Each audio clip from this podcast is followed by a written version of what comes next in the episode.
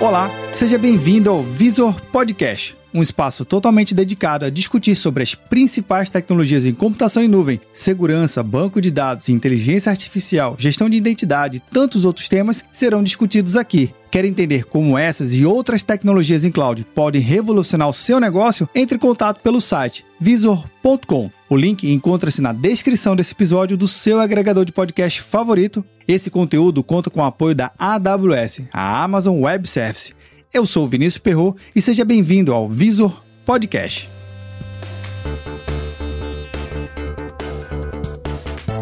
Olá você que nos acompanha na nossa minissérie, seja muito bem-vindo. Nesse episódio, eu conto com a participação do Diogo Dantas. Diogo, seja muito bem-vindo. Obrigado, Perro.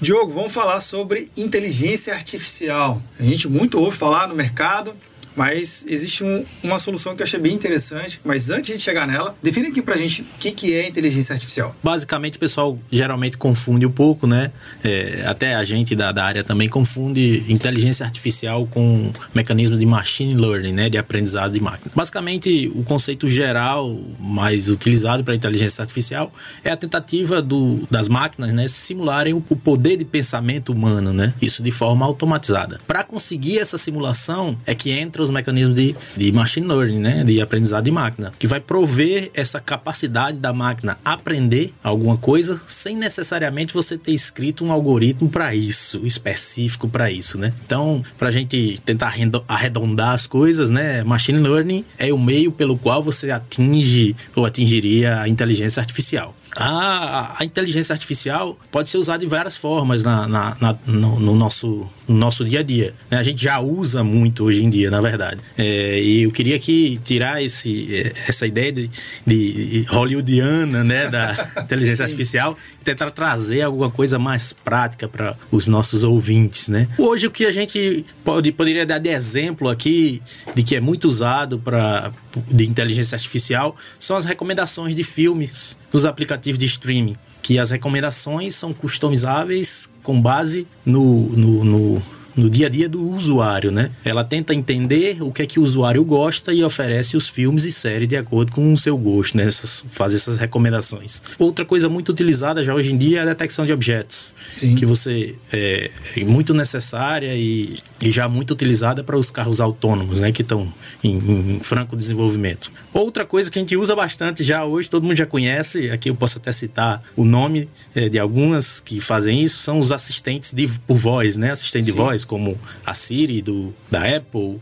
é, o Google Home, né, o assistente do Google, ou a Alexa do, da, da Amazon. E também uma coisa que roda mais no background, não está no nosso dia a dia, aliás, está no nosso dia a dia, mas a gente não vê detecção de fraude, muito usado pelo sistema financeiro. Então, basicamente é isso, né? Mas uma coisa que você citou, Diogo, que eu acho super legal, é, ok, a inteligência artificial é aplicada a diversos segmentos, ou às vezes é conectada direto ao usuário, a gente se, se relaciona, você disse as assistentes virtuais, mas existe um, um, segmento do mercado que é o posicionamento da marca. Qual sentimento a marca está nessas redes sociais? Como é que ela está sendo vista? Como é que a gente consegue ter uma solução que a marca, a dono da, da empresa, ela consegue saber se ela está indo bem na rede social? É, existe um mecanismo de, de aprendizado de máquina, né, que leva uma inteligência artificial chamado de, de processamento natural da linguagem, né? que consegue entender dentro de um contexto algum idioma. Ela consegue entender quando a pessoa fala em português o que aquela pessoa quis dizer, ou quando tem um texto escrito em português ou em outro idioma qualquer, qual é o sentimento, qual, o, o, o, o que é que você consegue extrair daquele texto. E aí a, a, a AWS, né, a Amazon, tem uma solução de análise de redes sociais com base em inteligência artificial, né, que vem a calhar exatamente em cima da sua pergunta aí, é, que ela consegue trazer insights sobre a sua marca, né? Tentando trazer você mais próximo do que o seu cliente tem, tem é, de sentimento em relação à sua marca, né? Ou também sobre determinado assunto, não necessariamente só a marca da empresa, mas pode ser um assunto do, do nosso dia a dia, sobre política, é, saúde, etc.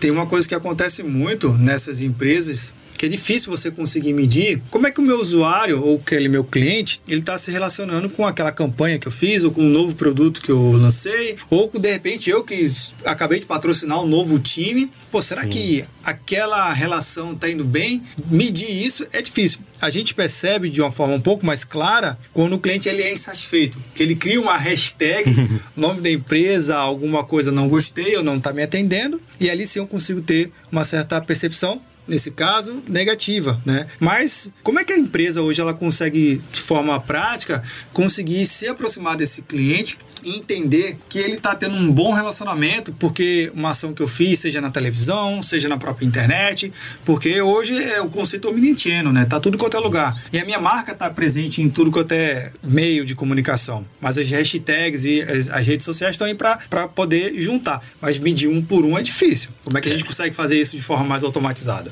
É, com as ferramentas, vamos dizer assim, padrão, né, que a gente usa hoje, realmente seria muito difícil. A ferramenta de, de inteligência, de negócio, etc., seria muito difícil. Mas com o advento da, do machine learning, realmente agora ficou é, viável fazer isso. E na verdade já é uma coisa concreta.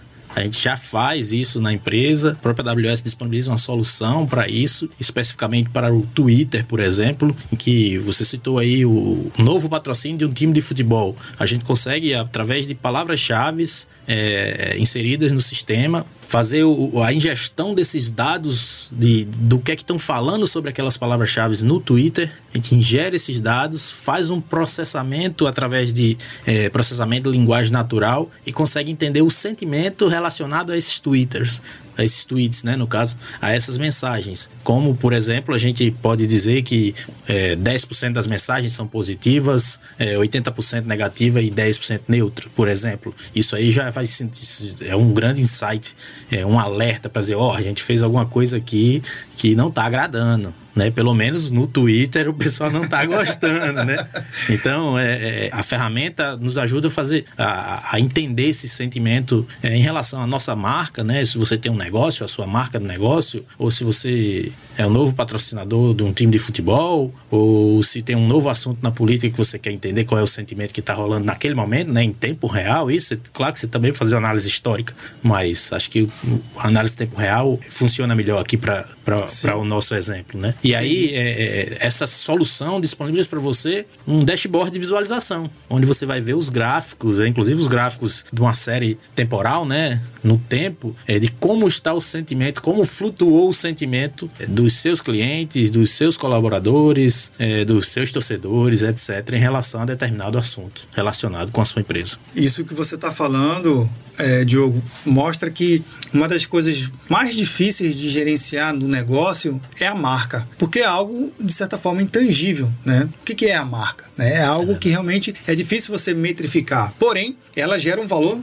importante para o negócio da empresa e é o que representa. É o primeiro contato que o cliente daquela, daquele possível, daquela possível empresa é a marca. Depois vem o produto, o serviço e aquela cadeia como um todo. A gente tem vários casos aí no mercado. Você falando dessa possibilidade concreta e real de eu conseguir analisar o sentimento do que está acontecendo na praça, e a praça entenda na internet, nas redes sociais, faz com que a minha marca ela tenha uma estratégia melhor, possa valorizar melhor a minha marca. É esse a ideia de a gente poder estar tá acompanhando o sentimento das redes sociais para poder trazer mais valor para a minha marca e melhorar o, que, o meu posicionamento. É exatamente isso, né? É uma ferramenta que vai auxiliar a você a manter o reconhecimento do, do seu nome nome, da sua marca, né? Entendendo o que é que as pessoas estão pensando sobre a sua empresa em determinado momento. E a partir disso, é, como é uma análise em tempo real, você pode agir muito rapidamente em casos em que você não esteja agradando, né? E conseguir reverter esse problema de forma muito rápida. Legal. Diogo, queria agradecer a sua participação nesse episódio e até a próxima oportunidade. Obrigado, até logo.